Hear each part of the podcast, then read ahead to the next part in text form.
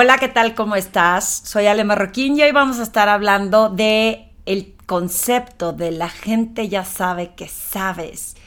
y cómo diferenciarlo para que no trates de estar demostrando lo que ya aprendiste. Es una línea delgada y la vamos a ver hoy en el podcast Presencia Ejecutiva Vaya Ale Marroquín y te voy a contar mis reflexiones. Recuerda que si quieres saber más acerca de Ale Marroquín, qué son los servicios que ofrezco, en dónde me puedes encontrar, visita mi página web alemarroquín.com. También síganme en mis redes sociales porque en ellas describo todos los servicios que puedes tener si me contactas, que me dará mucho gusto participar contigo, ya sea a través de mi foro eh, virtual, ya sea a través de sesiones individuales o de impartir conferencias en tu organización. Y bueno, vamos a platicar un poco más acerca del concepto de la gente ya sabe que sabes. Fíjate que se me ocurrió este tema porque me he topado con muchas personas que de pronto, hoy aprendí un término nuevo, me entrevistó Eva Ballarín para un podcast en España, en Barcelona, y habló sobre el síndrome de Peter, que yo no sabía que existía y que bueno, pues siempre se aprende algo nuevo. Y en ese síndrome dice que son estas personas que llegan a un lugar queriendo como eh, como no están suficientemente capaces para el puesto, están constantemente queriendo demostrar que son aptos para el nivel en el que los acaban de asignar. Y ellas, eh, lo que comentó es que muchos opinan que ese puesto se lo deberían de dejar a quien realmente es capaz. Y bueno, sin meterme tanto en ese tema, yo todo salió porque yo le sugerí o le comenté cómo hay personas, especialmente las mujeres, que llegamos a un cierto nivel y estamos buscando que la gente se dé cuenta de quiénes somos, de por qué estamos ahí, como para eh, comprobar o confirmar que estuvimos bien elegidos o elegidas. Y tengo una persona cercana que estuvo platicándome, eh, bueno, ha habido un par, sobre todo las, las personas más jovencitas, que en su diálogo quieren demostrar que saben a través de ya tomé ese curso, me sé esta teoría, me sé esta herramienta y cuando van a dialogar tienen que como justificar su discurso con el concepto que aprendieron. Y es que en la herramienta que aprendí o en esta metodología que tiene que ser 1, 2, 3, 4 y 5, y me puse a observar porque dije, bueno, yo como coach y facilitadora me doy cuenta, pero ¿qué sentirán otros cuando estás constantemente oyendo a alguien que quiere justificar lo que dice a través de lo que aprendió?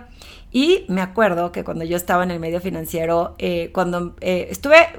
varios años en la parte como comercial, en sistemas de información financiera, etcétera, y luego cuando ya tuve que hacer un examen como asesor financiero. Para poder estar autorizada, tenía que presentar un examen en la Comisión Nacional Bancaria de Valores como asesor. No me acuerdo qué número era, ¿no? El nivel 4, creo, ya ni me acuerdo. El tema es que eh, muy al inicio, cuando llevaba yo creo que ya casi 12 años eh, del lado financiero, pero no como asesor,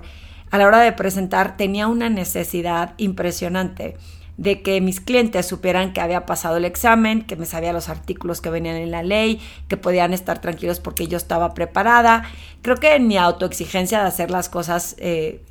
bien y en orden, eh, esta necesidad que tenía de demostrarlo, diciéndoles, mira, en el artículo 175 de la ley del impuesto sobre la renta, y me daba mucha risa acordarme en aquel entonces, porque pues, los clientes no querían saber cómo era la ley, ellos querían saber cuánto dinero iban a ganar. Y sí, claro, el que dijera yo estoy certificada era suficiente, no tenía por qué como sacar la teoría para demostrarlo. Y lo he notado, eso que es error que cometí yo, o no sé si un error, pero finalmente esa necesidad de demostrar que sabemos. Eh, lo he notado en muchas personas, sobre todo en las personas jóvenes, que se aferran a, a, querer enseñar o decir en su discurso que se saben la regla, que estudiaron el libro, que fueron a ese curso, que esa herramienta que aprendieron. Y la realidad también descubrimos que no necesariamente hay que demostrar lo que sabemos porque cuando llegas a ciertos niveles en la organización, la gente ya sabe que sabes. Ahora vas a ser medido por la capacidad que tengas de liderar, de gestionar, de alcanzar esos resultados. No en balde, no sé si a ti te pasó alguna vez que muchas personas criticaban a las personas que sacaban dieces en, en, la universidad, decían es que un 10 no te va a ser exitoso y de nada te sirve sacar puros dieces si a la práctica no lo vas a poder eh, demostrar y eso no necesariamente hace que tú vayas a tener más éxito que el que no sacó dieces. Claro que se decía mucho, para mí es valioso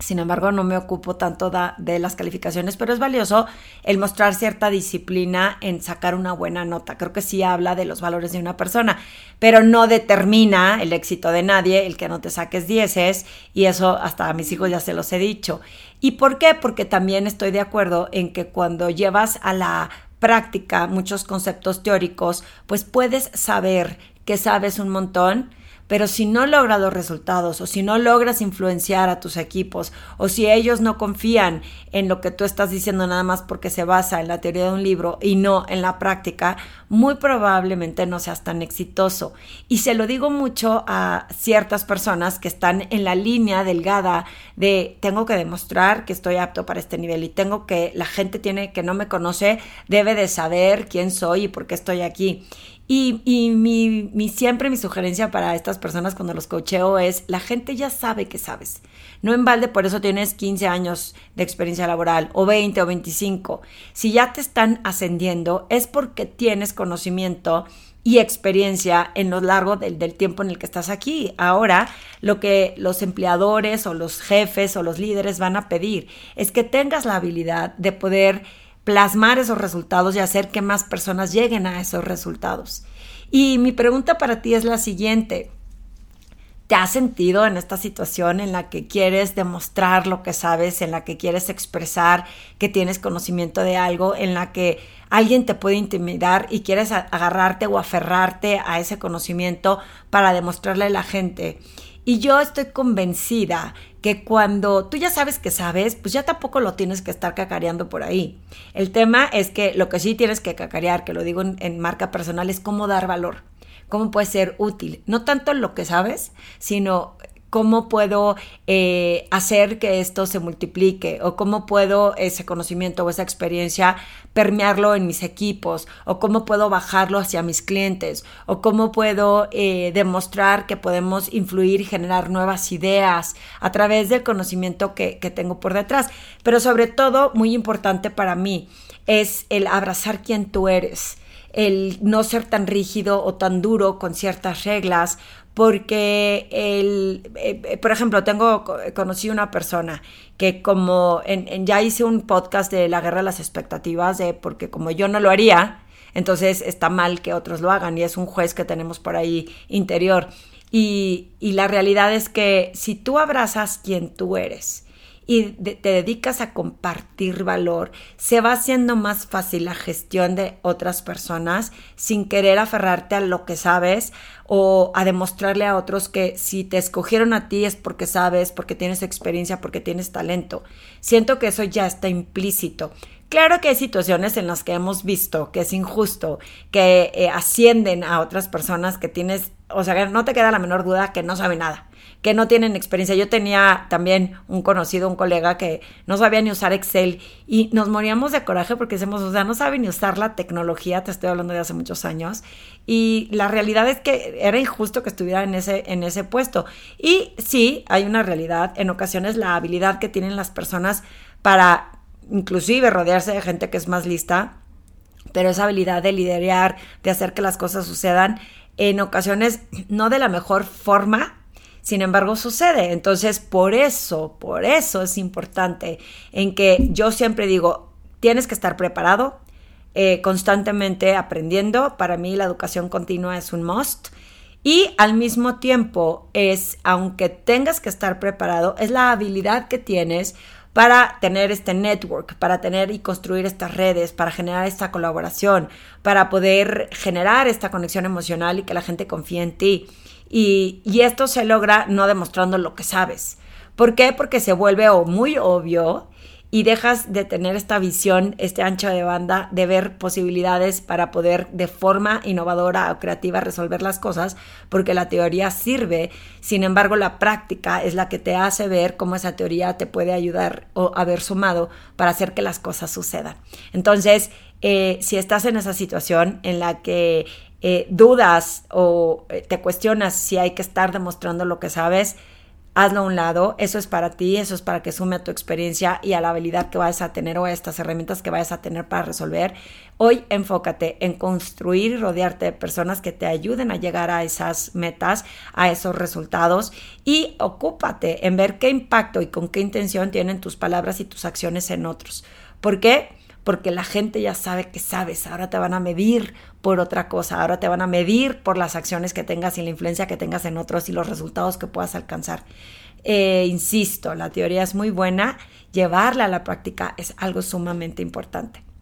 Entonces, eh, espero que esta reflexión te sirva porque he estado subiendo contenido que te puede ir a ayudar a construirlo desde cómo tener empatía, cómo hacer conexión emocional con otros, cómo aplicar la compasión para poder ser un líder con compasión, el lenguaje de poder, qué palabras uso en mi conversación, cómo evitar esta famosa guerra de las expectativas, sobre todo en el tema de conocimiento. Si tú eres eh, muy correcto y muy ordenado, lo decía hace ratito en la persona que conozco, que como yo no pido vacaciones o como yo eh, no me robo horas de laborales para tomar, no sé, mi clase de inglés o inclusive un coaching, y el que tú no lo hagas no neces y que tengas esta rigidez porque como tú no lo haces, quieres que otros se den cuenta que tú no lo haces, eh, no solo es una guerra de expectativas, pero también cae en la trampa de es que quiero que sepan que sé y que estoy aquí y que lo hago por esto. Y ahí es en donde caemos en el error de influenciar a las personas porque queremos demostrar algo que realmente las otras personas tienen claridad, que, que ya saben, lo que hay que es importante es generar confianza, generar compromiso generar conexión emocional, ser empáticos y tener compasión de los demás para entender cómo puedes accionar, actuar, influir, persuadir para hacer que las cosas sucedan. Así que si estás pensando en que hay que demostrar lo que sabes, ve quitándote esta creencia delimitante y me cuentas cómo te va.